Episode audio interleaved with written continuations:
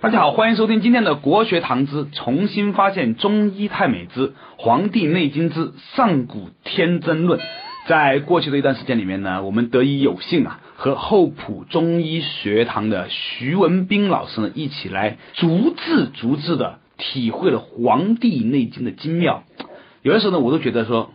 这真是天大的福分呐！我们能够有机会哈去，倒不是说不仅仅是徐文斌老师在讲，而是说《黄帝内经》这个东西本身就足以足以让我们感觉到，我们能够去接触它是多么幸运的一件事情了。没错，在上一周的时候呢，我们讲到了，而动作不衰者，以其德全不威也。话说呢，就是一个人呢，啊，这个徐老师，您稍微给我们大家复习一下好不好？呃，上古天真论呢，它基本上分为三段。嗯，第一段呢，就是就着皇帝问岐伯，就是说上古之人为什么能够健康长寿啊？春秋皆度百岁，嗯，而动作不衰。啊，岐伯皇帝老师回答了，从以呃食饮有节，起居有常，不忘坐牢啊，到美其食，任其服，乐其俗，就是从物质、精神、生理、心理各个方面谈到了。古代就是我们理想中的那种健康长寿的生活方式。嗯，最后总结成一句话，叫“得全而不危”。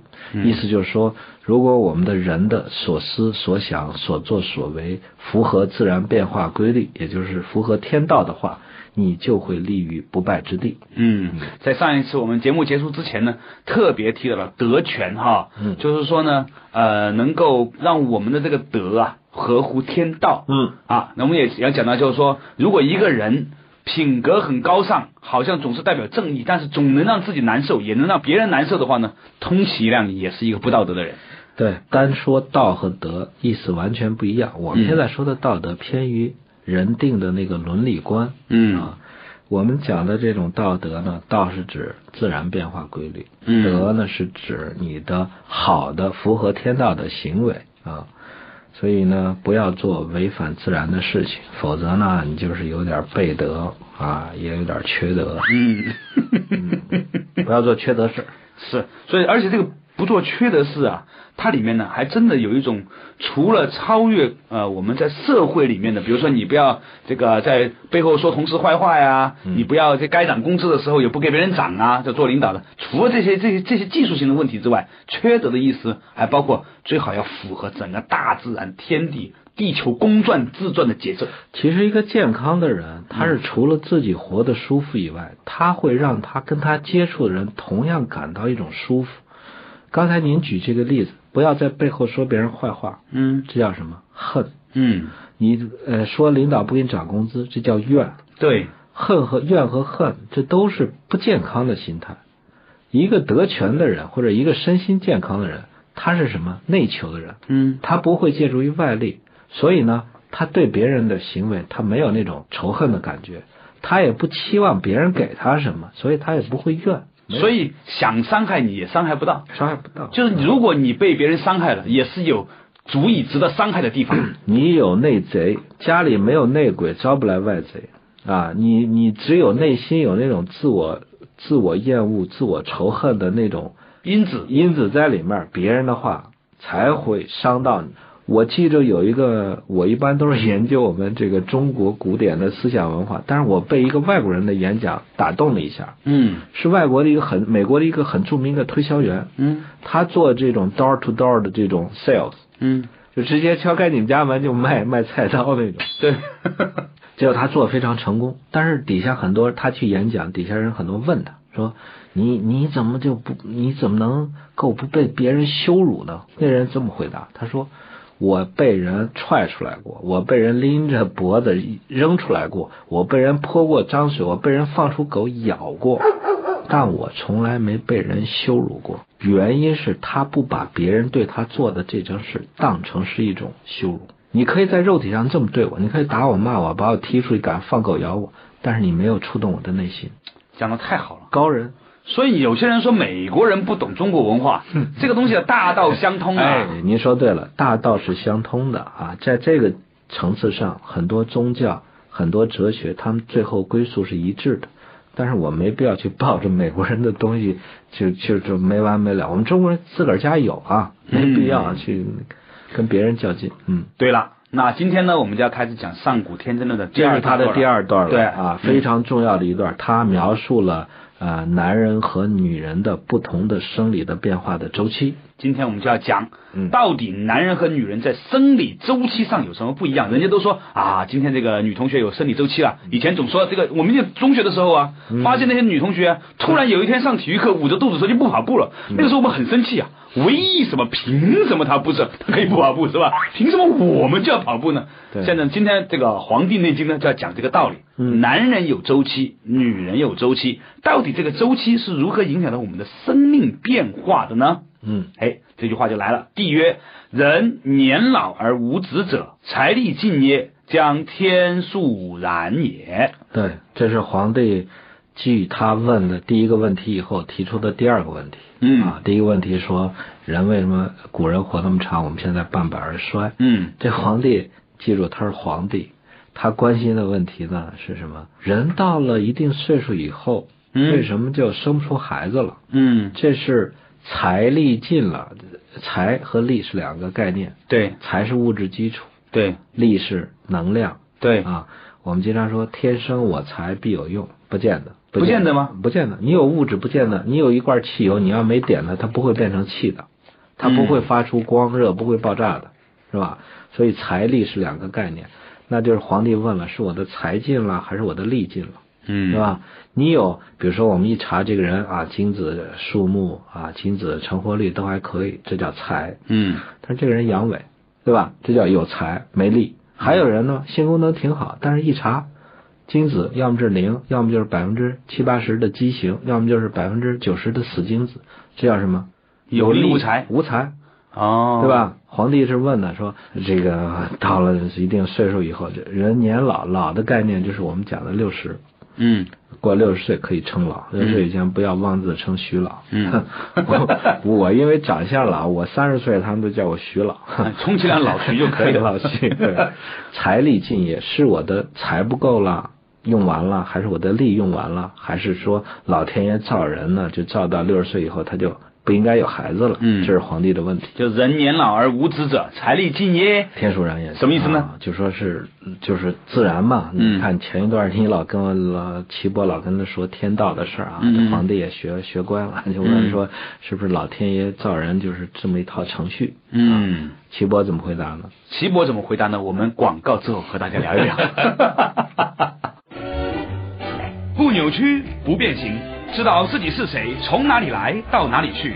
上古时期的生命智慧，《黄帝内经》帮您轻轻松松活到一百二十岁。继续回来，仍然是《黄帝内经之上古天真论》，仍然是和厚朴中医学堂的徐文斌老师一起来聊一聊哈。今天我们聊的这个话题呢，就是讲男生和女生的周期啊，生理周期，来自于《上古天真论》的第三段。在上面一部分的时候，我们提到哈，这个说这个皇帝啊，问他的老师说，一个人年老，就是到六十岁以后呢，没有小孩子就不能生小孩了，是不是因为自己哥们儿不行了呢？还是这个天数然也呢？就是说这个这个时间到点儿了呢？那岐伯就回答了说：女子七岁，肾气盛，齿更发长，啥意思？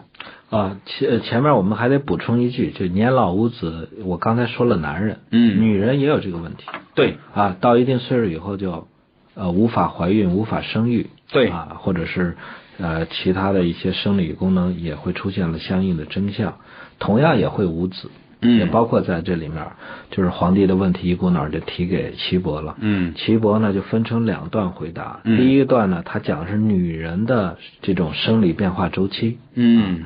女人的生理变化周期，它是以每七年出现了一个大的变化啊，所以他第一句话，女子七岁，啊，但他用的是女子七岁，句号。显然呢，就是说用这四个字来讲，人女人的生理周期是以七年为单位的。哎，以七年为一个周期，这是嗯我们中国人对人的观察。但是我给大家要额外强调一点呢，就是我们的中华文明为什么人中国为什么叫中国嗯，啊？这个中指什么？中间呢啊哪儿哪个中间？四海之间是不是啊？哪个四海啊？嗯，不知道。哎，我到现在就特别感触一点，我们身为中国人，整天说自个儿是中华人民共和国公民，你问他个字儿，你说“中”啥意思？不知道，百分之九十九人不知道中国的“中”啥意思。您请说，您请说。好，有人说我们是宇宙中心，我们是世界中心。我说不会吧，我们那会儿还不知道这个地球呢，是吧？中国的中啊，是指中原。嗯我们的中华文明的就是这种诞生啊，它是以这个长江和黄河中间这一块儿作为发祥地、发源地，嗯，所以黄河和长江中间这一块儿叫中原，就是河南、安徽这一块儿。嗯。啊，所以以此为中，逐渐发展到扩展到现在这么大一个疆域，所以这叫中国。我们学的《黄帝内经》，黄帝呢，他的出生地在现在的河南新郑，就郑州旁边轩辕丘。嗯鲁迅不是说我以我血荐轩辕吗？嗯皇帝这个氏族正好就是在黄河中间这个流域，所以说我们今天讨论男女的生理变化周期是以什么中原地区生活在这一段温带的人种变化而言。哦，如果您生活在赤道，或者是上次您问我说这个，在这个 南亚只没有四季之分，他们的发育都比较早。你到了这种寒带，这介乎北极圈这一带，他们的生理周期呢又比这晚。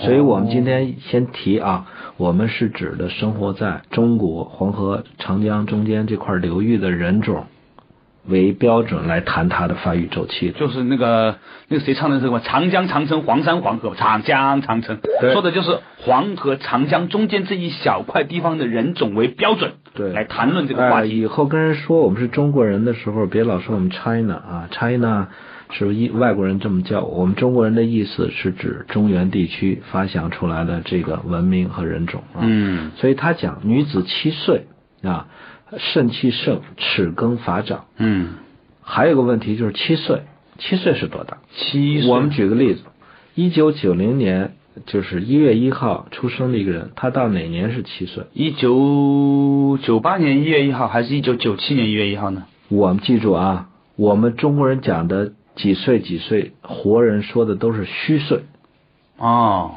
所以按我们现在的十岁六岁的时候，他已经是七岁了。哦，为什么呢？因为我们怀胎还有一哎，中国人认为人的神是，我们说我讲过，我们判断人死活的标准不是以心跳、呼吸为标准的，对是你的元神在不在。对啊，所以人生作为一个人，你成为人的那一瞬间是什么？两精相搏谓之神，就是父亲的精和母亲的精血结合的那一瞬间，这个人的神就诞生了。所以从那儿开始你就是人了啊！所以怀胎，我们说怀胎十月，差不多三十六周嘛，这已经出生那会儿，他已经将近一岁了。哦，所以我们说的七岁是指虚岁，所以女子到了女孩子到了虚岁六岁，哎十岁六岁虚岁七岁的时候，就出现了一个生理的变化。嗯。她的肾气就是我们肠的那个肾主藏精。对。啊，她的肾肾精呢就变成了肾气，开始推动她的生长发育，表现出来外在是什么现现象呢？齿更发长。对，更呢是更年期的更，哎，更更换的更。更换的更，对对对，什么呢？就是说，女孩子先换牙，嗯。她们刚出生以后出现的是叫乳牙，嗯。啊，也叫奶牙，到了六岁的时候就开始掉，然后换上了恒牙，所以齿更嘛，哎，这叫开始换牙了，嗯。啊，所以呢，这个这个年龄段的女孩子呢就开始换牙，所谓发长，不是说她以前就是个秃头，是什么？黄毛丫头变成了什么？黑毛丫头。黑毛丫，一头乌发开始长出来啊，这哎叫，为什么以前是黄毛丫头呢？黄毛丫头就是肾精嘛。我们说肾其华在发，肾精没有推动它的时候呢，它是黄毛丫头，不黑。嗯肾精一动，这个人就乌黑乌黑的，老熬夜，老这个 淫乱过度，要么就脱头发，要么就头发白。哦哟，哎，到老年了以后，就是肾精不足了，就一头褐发，褐发童颜，褐就是白色？白的哎就是白头发。哇，有些时候我们看见有些人啊，学者风范的这个满头白发，其实其实也应该同情，是不是？阴血不足了啊，哦特别是肾精不足了，所以这里面呢叫女子的变化规律是这样啊，齿根发长。嗯另外，我们就补充一点，就是说，在我们呃中医观察的呃它的，我们只说它的生理，嗯哼，我们就既然是读《黄帝内经》嘛，我们就可以进一步的解释一下，在七岁以前，女孩子虚岁，呃，七岁以前，男孩子虚岁八岁以前，这些孩子正常的孩子没有性别意识，叫青梅竹马，两小无猜。他并不分的是，就是你是男的，我是女的，就是一起玩了，对玩的非常好。对，就那个时候，就充其量就是那个小女生把那个男生的裤子脱出来，哎，这个怎么有个小雀雀，我怎么没有？但是他不会有任何的羞耻心，没有？没有这个分别心，没有那种分别心啊我们为什么叫这这会儿叫童男童女？就是处于那种懵懂状态，对还没有性别，没开那个窍。啊，为什么没开窍？肾经，你开哪个窍儿，它肯定有个气血在推动啊。但是但是不是这样的，我我有一个朋友，据说在八岁以前，他那个就就已经这个有有萌动意识了，我哎，这就是说，开始我们说常态，我们现在说是常态，以后还要说一些病态啊。也不是三四岁的小朋友，两三岁小朋友是吧？睡着睡醒觉了，你看到一根小晴天，无欲，那是元阳无欲。包括很多健康的男人，他早晨起来也会有晨早晨勃起就陈伯伯嘛，啊。你你陈伯伯对，你不能说他就是想什么事儿了，没事，这是一种正常的生理的反应。哦，所以所以有一些有一些同学，比如说我们一些同龄的同学是吧？我有一个哥们儿，他说，哎呀，最近身体不太好了，早上都看不见陈伯伯了。哎，这就是一个标志啊。我们中医治疗阳痿，就说啊，你们最近夫妻要减减少同房，不要同房，治疗服药期间不要同房。那病人就问了，我什么时候可以同房？我们就说，你到什么连续三天出现早晨出现晨勃的现象以后，你再去同房。哦这是从他观察他的一种生理反应。对，啊所以陈伯伯是非常伟大的一个嗯。嗯，所以这种情况下叫女子七岁以前，我们是说她没有这种性别意识的啊。但是记住，到七岁以后，性别意识就出现分别了。女孩子就不爱跟男孩一块儿疯一块玩了，开始梳小辫儿、穿花衣服，去跟自个儿的女孩子、女女女孩们一块玩了，开始对男人有一种疏远了哦啊。这是一个阶段。所以呢，广告回来之后呢，依然和大家再探讨一下，女孩子到二七十四岁的时候又会怎样呢？嗯。您现在收听的是中央人民广播电台中国之声最新鲜的文化节目《国学堂》，辅佐中国文化发扬光大。广告之后见。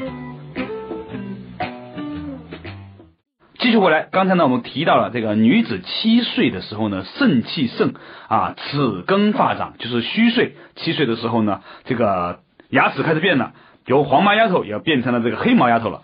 但是呢，它是按七年为一个周期的。嗯《黄帝内经》认为呢，二七而天癸至。嗯啊，我一直想问一下这个徐老师啊，二期我们当然知道是十四岁了，对讲的是这个虚岁了。呃，虚岁是。天鬼字是什么意思？这个鬼呢，就向日葵的葵，没有那个草花头啊，就下面那个字嘛，就鬼嘛，对吧？对对对，我们讲天干地支里面有这种人鬼，对，人鬼呢在五行里面属水嗯啊，其实呢它只是天赋的一种物质，水嘛，嗯。相当于我们现在说的这种雌激素嗯。啊，就是到十四岁的时候呢，这种激素呢开始呢就生发推动，嗯，表现出来的叫任脉通，对。太冲脉盛，月事以时下。表现出来呢，就是首先有这种阴茎物质的存在，嗯。啊，另外呢还有一些生理功能的具备，就是嗯经络要通畅，嗯。其中叫叫任脉要通，太冲脉呢也逐渐壮大啊，这时候这三个共同作用下，表现出来什么？月事以时下，嗯就是女孩子开始来例假了，嗯，月事以时下什么意思呢？按时来。哦，按时来例假了是吧啊？按时来例假呢是这样，女人的来例假的标准周期呢是二十八天一个周期，二十八天，哎，不是以每个月的吗？绝对不是。哦，那这样不就会说，我以前一直以为每个月的，比如说九号到十三号，哎，他不不是这样的哦。不是每个月都要往前，标准的话要推两天，提前两天，二十八天啊，记住。哦，考察一个女人健康不健康，考察她的例假多长时间来一次？这个很很难考察，很难二十八天来一次啊。啊这个我的我的一个病人，人家跟我说，哎，我的例假很准。我说你什么？呃因为我的很多病人他就说，哎我上个月三十号，这是还三十号。我说你这叫生就就有问题。我只有有一个病人他这么说，我例假很准，他说我上次就是礼拜五来的，二十八天，你不是说礼拜五来的吗？嗯过二十八天，他是不是还是礼拜五？哦人家是这么记的。呀，所以啊，这个所有地方都是有学问的，所有地方都是哎。我们再说一下这句话非常关键，嗯这就是基基本上这句话就概括了女人的影响女人的这种健康和疾病的所有她的生理和病理的基础。首先，她要有天轨，嗯，就是雌激素。类不能完全能雌入鸡蛋，但是它是一种激素，对啊，而且是这种呃先天赋予的分泌的一种激素。嗯首先要有天轨，没有天轨的话呢，我们说这个人就可能叫使女，嗯就一辈子也没有例假，嗯没有女性的第二性征啊。嗯，第二个更重要的条件呢，就是叫任脉通。任脉是哪条脉？哎，这就是说中医就是越来越越学就越难了，嗯它就涉及到很多的经络啊、腧穴啊。嗯任脉，我们经常看武侠小说，嗯就说要打通任督二脉，嗯是吧？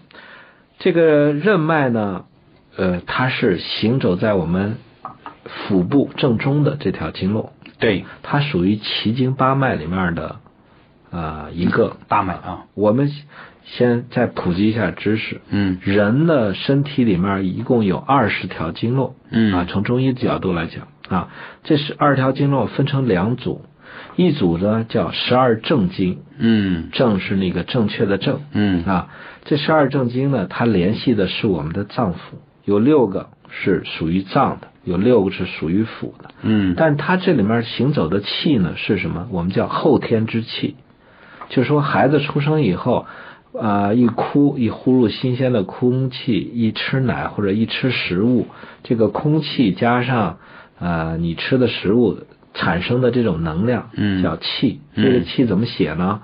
上面一个气，底下一个米，嗯啊，这繁体字，这叫后天之气，是十二正经。嗯但是人还有另外一套系统，走的是先天的元气，它是由你的元精、肾精所化，肾经所化化成了元气，嗯。然后呢在身体里面走，它走的路线和方向和我们讲的十二正经完全不一样。哦。它起于哪儿呢？它起于我们的丹田，就是小肚子。嗯。啊，就是肾经在丹田里面化生，然后呢，呃，走到人体的体表，这个叫奇经八脉，一共有八条，嗯。因为它不同于那十二正，正的反义词就是奇嗯。啊，我或者我们叫奇，它一共有八条脉，嗯。这八条脉里面最重要的两条就是任脉和督脉。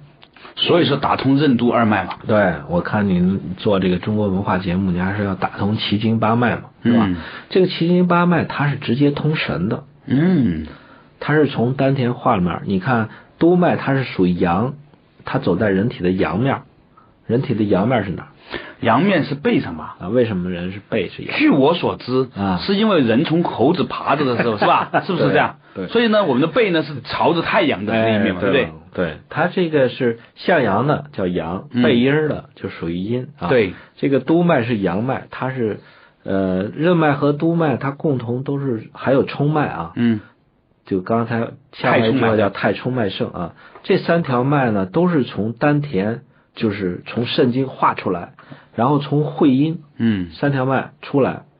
会阴是哪儿呢？就是在肛门和阴道中间，或者是肛门和睾丸中间的那一块儿、嗯啊，叫会阴。那有个点啊。哎，有一点，从这儿出来以后呢，督脉呢就往后走了，它经过肛门，然后沿着这个尾骨、脊椎一直往头上走啊，然后呢，最后止于我们的这个呃，鼻子和牙呃经过鼻子止于这个唇系带，就是这个牙上牙龈的正中间啊。就是口唇和这个牙龈有个联系的那个带，嗯止于这儿，这是督脉。对，它还有一些分支啊，比如说督脉在那个命门那儿，它分出一支，嗯。就走走到前面的那个生殖器。嗯。督脉还在这个就是就是后呢，就是脖子和脑子接接触的这个风府穴这儿呢，进入脑子里面，嗯。还从百会头顶里面进入脑，这是督脉。嗯对女人来讲，对男人来讲，男人属阳，嗯啊，所以督脉很重要啊。我们说这个人腰杆直不直啊？这个这个扬着头还是个弓着个腰是吧？这是男人一得病，什么腰椎间盘突出啊，什么腰酸腿疼，督脉有问题女人来讲叫任脉更重要。这个任呢，它有这个跟那个妊娠的妊，嗯，一个女字变成女是一个通假字，它就是指怀妊，就是怀抱着一个东西。嗯。女性主包容，嗯。所以这个任脉呢是专门从这个会阴上来以后呢，经过作为女性来讲，经过她的阴道，嗯。然后呢沿着沿着腹部正中线，嗯。经过肚脐、嗯。啊，然后一直往上走。它的表面止于我们的下唇的口唇的下方啊，这个穴叫承浆。但是它还有分支呢，分支以后呢，它就是环绕着口唇，嗯然后呢就是往上走，到了眼睛里边，嗯最后进入脑子。嗯，所以你看这个任脉的血气足不足？你看女人的嘴唇，所以说有时候这个女人这个嘴唇很丰满，很就像娇颜欲滴，哎，就会很性感啊。其实是说这个人的生殖功能比较好，她有这种怀孕的基础。所以很多女对你很多女性那个哎一画嘴唇、画画口红，嗯绝对是一种那个扶墙上脸，对对？呃，对，她是假装自己很很有怀孕的可能，其啊实她是没有。所以一看这个女人的嘴唇，呃，这种比较干裂啊、苍白啊，一看这就是生育功能有问题。哦啊，任脉不通啊，所以呢，任脉通了以后呢，也就是说你你的这个呃气血足了，肾精足了啊，这就是具备了怀孕的一个条件，这就是任脉啊，必须要通。嗯，呃，第三个太冲，冲脉啊啊，它叫太冲脉。太冲脉呢，又是肾经所化，它走在哪儿呢？它走的走行呢，它是呃沿着任脉两侧，嗯这条呃半寸啊、半寸就离得很近，它从那也是从会阴出来往上走，其实走的就是我们十二正经里面的肾经嗯啊，他们俩走的是一条线。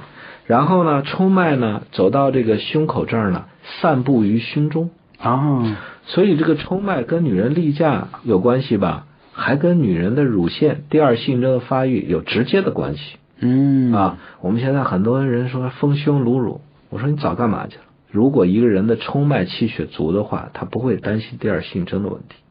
接着呢，除了散布到胸中以后呢，冲脉还往上走，它是不是在那个任脉的两边嘛？对，它不是走口唇，它是环绕口唇，嗯就在口唇周围。男人每个月他不来例假，他不失血，他的冲脉气血足，所以男人这冲脉冲到脸上呢，长什么？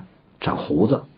哦，这个女人如果闭经了不来例假，就气血不往下流，女人她也长胡子，哦，就就老阿姨也会长，哎，所以望闻问切嘛，病人一进来，我们看这人开始女人怎么长胡子，一问肯定例假不来，这就是冲脉啊。你看啊，三个条件，第一要有天癸，啊，第二呢任脉是通的，任脉如如果不通的话呢，就是呃这个精气呢上不到脑子去啊嗯，这种我们现在医学研究脑子也分泌什么这个素那个素的，它也是不具备来例假的条件。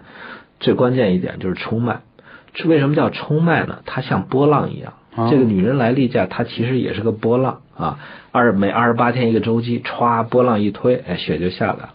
下来以后呢，那个波浪就退掉了，就是缩回去，叫冲脉啊哦。还有的女人一来例假脾气又大，你得忍一下啊。为什么呢？呃，那是冲脉来了。哦，传说中的女人例假心情不好，必须要包容，这是人家有生理基呃础的。有生理，还有的女女孩子要来例假前乳房疼、乳房胀，你想想冲脉啊，因为冲脉散布于胸中啊。哎呦，是吧？哎，那个徐老师，我就想问一个问题了哈，嗯这都是从从这个自下往上走嘛？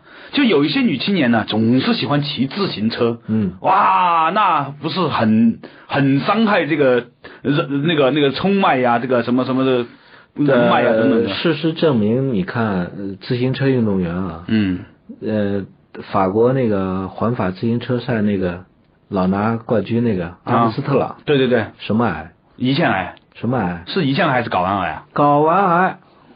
我对女性是不是影响她们身体我不知道，我就告诉你，自行车运动员的对身体一大伤害就是对睾丸的伤害。哦我告诉你，对睾丸伤害以后就跟做太监是一样，太监你看没胡子，冲脉断了，阉割以后就冲脉断了，你看那胡子一下全全没了。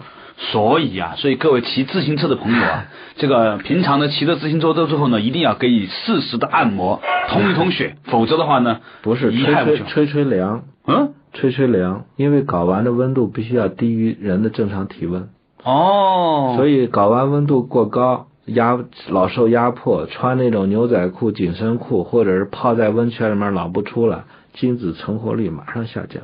对啦，所以呢，这个时常呢，还有冲脉盛的男人都是连鬓胡子，我看你好像就是连鬓胡子。阿弥陀佛，我没有连鬓胡子，还还好还好，稍微休息一下，继续回来。大家，我们不是讲女性的，为什么讲到我 啊？广告，不，稍微休息一下，待会儿再聊。从医学到哲学，一样的《黄帝内经》，不一样的生命体验。女子的四期、五期、六期、七期，不同的七年，不同的生命周期，身体变化、心理演变有何不同？下周六同一时间，国学堂梁冬、徐文斌和你一起重新发现中医太美，身体太美。哎呀，稍作休息一下呢，马上回来之后呢，我们刚刚提到啊，这个女子呢都是按七年为一个周期的。第一个七年的时候呢，就肾气盛啊，齿根发长；第二个七年的时候呢，就月事以时下。为什么月事以时下呢？刚才呃徐老师给我们讲到了，是因为三条脉天癸啊，天癸通了，然后任脉也通了，太冲脉盛了，所以呢就月月事以时下。天癸它不是通了，嗯，它对是，治了啊，天天轨治治啊嗯太冲脉盛，然后任脉通，所以我们现在就是先说一下它正常的应该是这样，那么不正常的呢是什么样？嗯说到他的病理表现，就说到刚才说的七岁换牙的这个事儿，对我们发现有的人孩子就是出生以后呢，乳牙长得就慢啊，然后呢说话也慢，走路也慢啊，然后呢脖子还发软。中医把他这种情况呢，发育不良，先天发育不良，叫五迟五软，哪个五啊？一二三四五的五。啊五迟就五就五种情况啊，哦就刚才我罗列说话啊、爬呀、走路啊嗯。这些生理功能表现出来的发育迟，嗯。然后呢，就身体呢，这表现的比较骨头比较软啊，嗯，这是大小孩子脑袋显得大，这脑袋就支不起来，整天就耷拉个脖子。嗯。现代医学管这叫弱智啊，就身生理或者心理都发育不良。这种情况下，我们就看一下他前面说那句话叫肾气盛。嗯那显然这种孩子就是肾气不盛嗯啊，他不是没有肾精。我们说肾精都是人的精髓嘛，就是人的脑髓啊、脊髓、骨髓，它是肾精转化不成肾气，嗯所以中医用一些温阳、温补肾阳的药物或者方法，帮助他去肾气变得盛了。这时候呢，人就开始这种发育呢，就是回到一种正常的水平。我们现在看到这种女孩来例假问题有两个，一个是什么？早熟，一个是来得早，一个来得晚嘛。一个是来的晚。在过去营养不良的那个年代呢，是晚来，嗯啊，有的到十八岁，甚至到将近二十岁才来例假啊。但现在这个社会属于什么？啊，营养过剩，乱加药物，乱加激素，吃各种的那种快嗯麦差劳啊 这样的那种东西，是不是？导致现在人出现了明显的问题，就是什么？小姑娘都是早早就开始来例假了，来例假以后呢，第二性征都开始发育了。我是最早的一个孩子是八岁就开始来例假，哎，那如果来了，他他已经显然已经是来来早了嘛？你们怎么把调回去？是不是有可以调回去以后不不调不回去，啊？调不回去，已经来了绝对调不回去。你看这个问题是这样，那能不能说说来了第一次之后就先砍砍住砍住，到来了到了十二岁的时候啊再来。没戏了，没戏了，我就必须要来我我也像你这么想过。啊，真的哈，也我以为是玩笑嘞。也实践过，事实证明没戏了。嗯我开始意识到这个问题呢，就是我发现我们就是大学同学啊，我们聚会啊嗯，同学都带着自己的孩子来，我发现啊，都是一帮小姑娘，只有我们有一个同学的孩子，她还是个小姑娘的样儿，哎，还非常文静，非常羞怯，说出话来也都是小孩子话。但其他那个同龄的孩子就好像，我觉得就像个小大人儿嗯，啊，从身材发育，从说那个话，我觉得太懂事，有点过了。电视看多了。我就我就开始研究这个问题。嗯因为这个小女孩呢，她的她的父亲就我同学嘛，她毕业以后，人家没没当医生，人去卖药，属于我们同学里面最早富起来的那一帮人。嗯他他呢是把这个闺女特别当宝贝，他每年他每次啊给孩子吃的饭、鸡蛋啊这些肉啊，他都自个儿开着车，我们都没车，人家有车，人去到乡下去亲自给采办，所以他孩子吃的东西都不是那种大陆货，所以这个饮食现在对这个人的生理发育的影响特别大，再加上城市，你我我你刚才说这个。就是这种电视看多了，嗯，激发人的情欲。本来是这个青梅竹马、两小无猜的时候，他结果就看了那些东西，有点催化。嗯，另外就是一个城市的光污染。嗯，怎么叫光污染？我们这个小孩，你发现没有？白天欢蹦乱跳，不知疲倦，但是呢，一到晚上八九点钟，小孩子就打蔫儿，嗯，就开始睡了。嗯，这就是小孩子生理变化的这种周期。结果我们现在是什么？点着灯，熬着油，开着灯，看着电视，就小孩子不睡。你看以前给这个促进母鸡排卵、嗯下蛋，嗯，怎么办？在这个鸡舍里面点个大灯泡，照，太不人道了，太不鸡道了。对对对对，鸡道，鸡也有道。对，你在那儿点那个灯的目的就是什么？延迟人为的制造这种光照时间，使身体感觉好像一天当两天过嘛，是吧？对，呃，太阳嘛。太阳本来就照十二个小时，结果十个小时，它结果就照那么长时间。小孩子整天这种睡觉晚，然后呢，就是再加上熬夜，就给身体一种错误的信号。所以我们的很多父母让小孩子造这么多灯泡啊，对，绝对就是那些残酷的剥削、催熟啊，剥削鸡的方法来剥削自己的子女啊，使他的肾精提前启动，提前耗散。我告诉你，早衰的早熟的人必定早衰。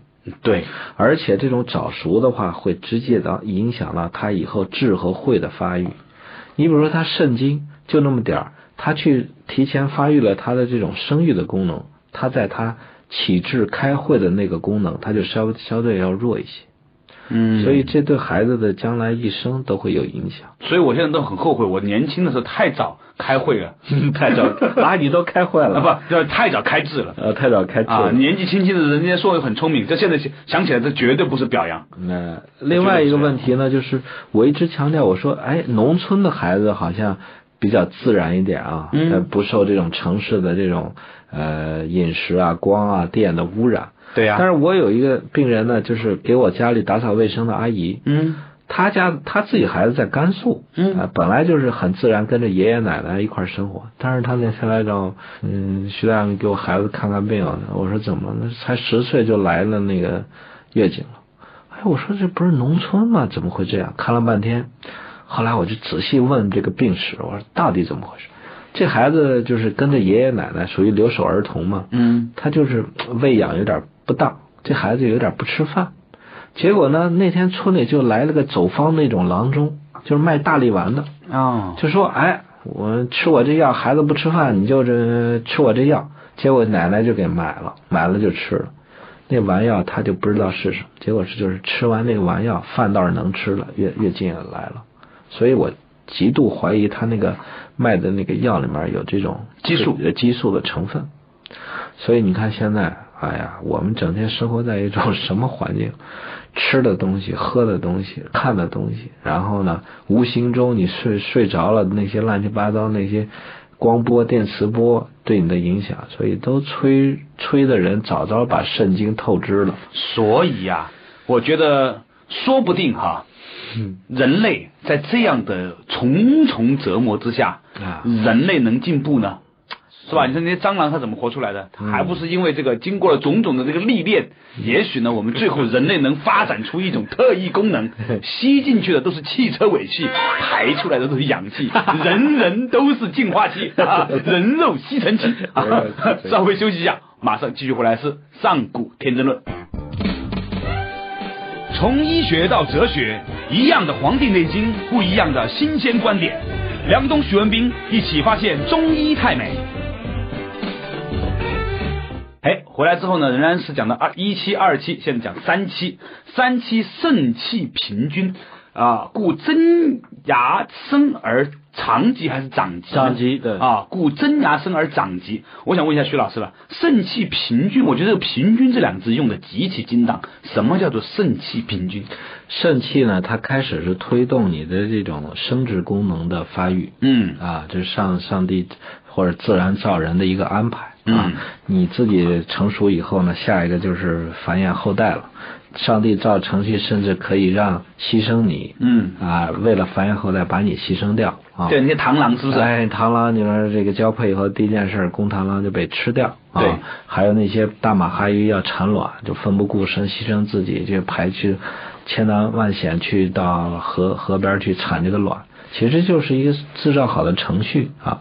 先盛气盛了以后，先发展你的生育功能，然后呢，发展生育功能到一定程度以后，还有额外的，它就匀给你身体其他的肢肢体啊器官去生长发育，嗯这叫平均。平均的一个表现是什么呢？第一，真牙生。嗯真牙是什么？就是智齿啊。就女孩子到了二十一岁呢，就是智齿开始长了，我听说很多女孩子到现在都没长过智齿。那就是肾气不足哦，啊。还有呢，长疾是什么意思呢？嗯也就是说，到了女子到了二十一岁，嗯这个人呢就个儿嗯。就长到头了。哦，说真牙生而长疾的意思。哎，对，长到头了。到了二十一岁，再也不长个儿了，其他还有几个长疾。嗯，乳房多大就多大了。到底是 B 还是 D 还是 C 还是 G 还是对 F？哎，所以呢，女孩子想避免做什么那个那个整形手术，啊那就在二十一岁岁之前学学养生，学学怎么去通任脉，促进太冲脉，然后让自己促进自己的乳房发育。过了二十一岁，那别想了。那会不会有些女性也很担心通过头了呢？哇，那个就是。嗯嗯嗯有的，现在你知道，你你知道，你你有些有些女同学嘛，说她总担心这个跑起步来，你学校跑长跑啊，啊跑一千米啊，追追着两个沙包呢，很痛苦的事情。对，它这个长级呢，就是一个是就是自然的升高，另外就是第二性征的发育。女性第二性征发育，一个是乳房发育，再一个就是骨盆，骨盆，嗯，骨盆变宽、嗯啊。古代人形容，呃，中国古代人挑挑媳妇儿，他是首先考虑的是能不能生，对，这所以很正常。他哎，所以他有个标准叫丰乳肥臀。莫言有个小说嘛，哎，就是这个小说啊。嗯，丰乳肥臀，意思就是说她的乳房发育比较好，将来喂奶不成问题。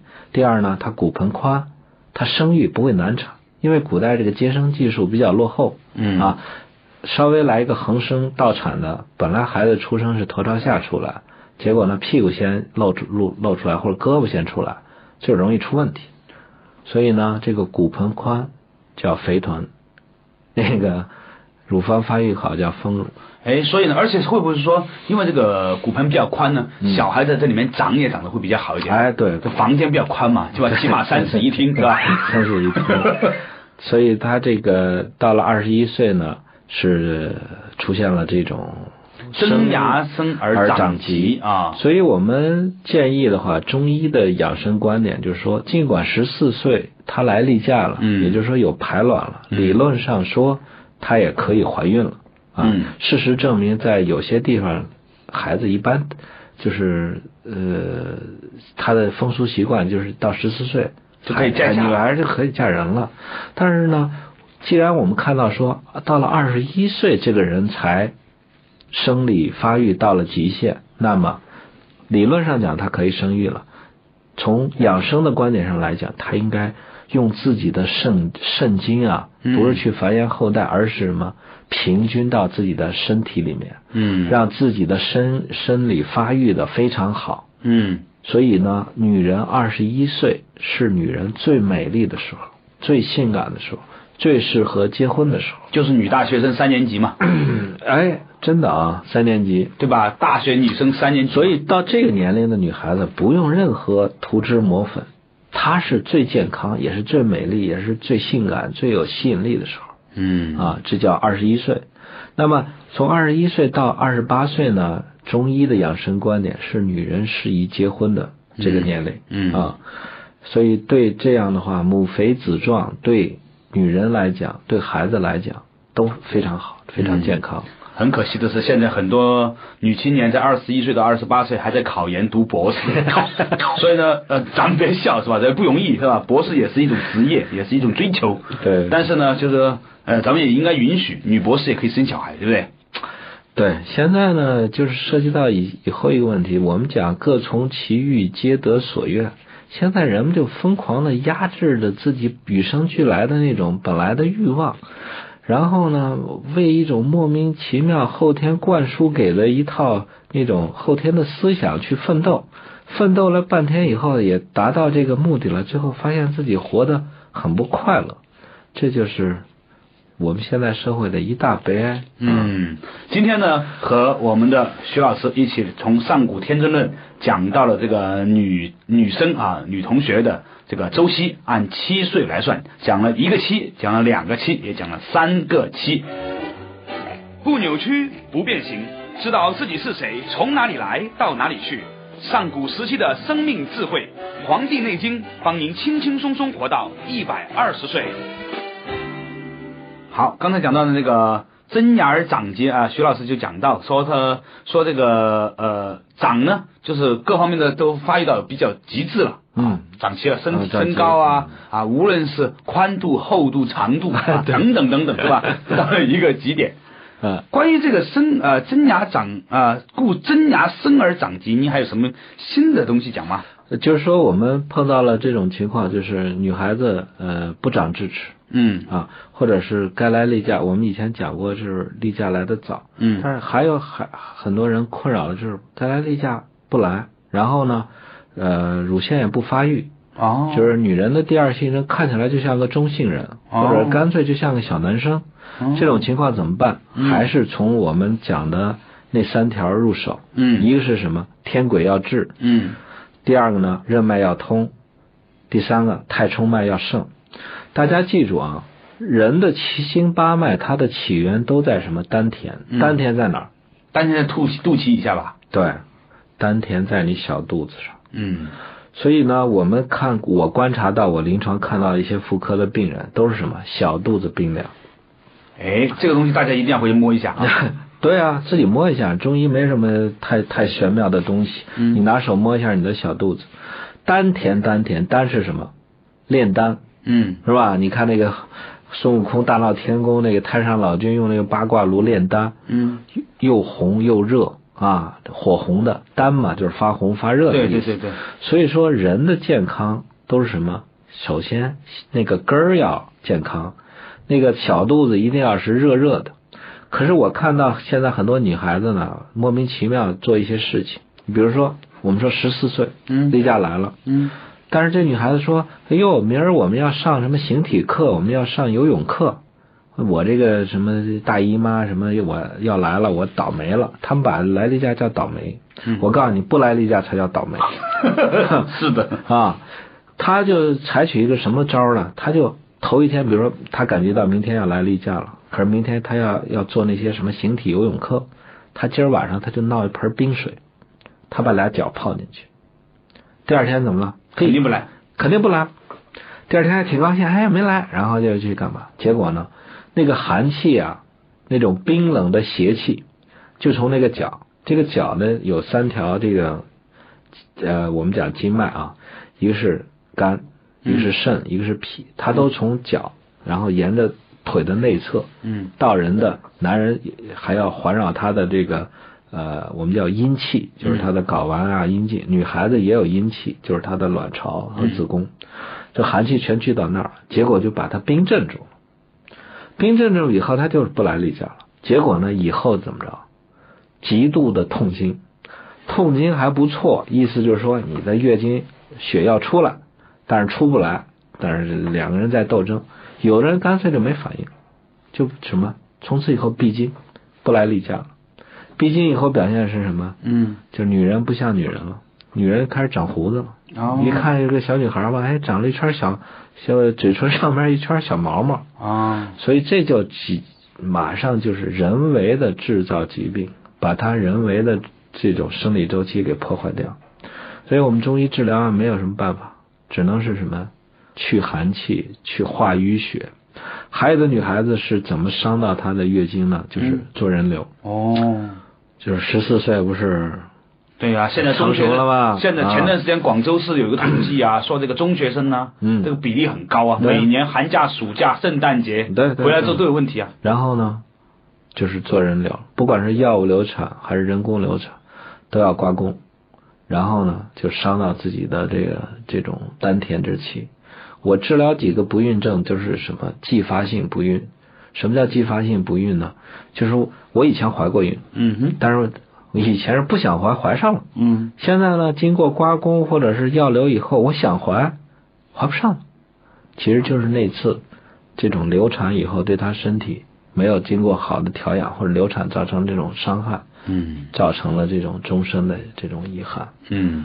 所以呢，明白了我们女性的变化周期，这是天道，嗯。你应该去做点有德性的事儿啊。嗯所谓就顺应天道的变化，顺应这种自然的变化，你会变得很美。一个女人的丹田如果是温暖热的话，她的首先她的第二性征会发育的好，第二她的脸色是非常好看的。所以你看，有些女青年为了漂亮，穿那种低胸装、低腰装，是吧？那个裤子很低，露露个肚脐眼，对还打一个环啊，一个铁环，失神嘛啊！表面上看呢，好像很性感，实际上呢，绝对是在为未来你的脸色不好看、长出小胡子啊、胸部没有发育直接的原因。许多看来不相关的事，其实都是相互有关联的。对，嗯，所以呢，今天呢，非常感谢和我们的厚朴中医学堂堂主徐文斌老师呢一起探讨了上古天真论的一小段。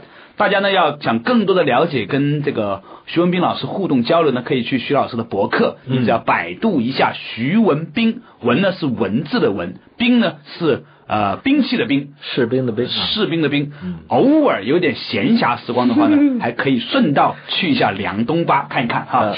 感谢大家收听今天的上古天真论国学堂之重新发现中医太美，也特别感谢徐老师来到我们的现场，谢谢，别客气，再见。再见。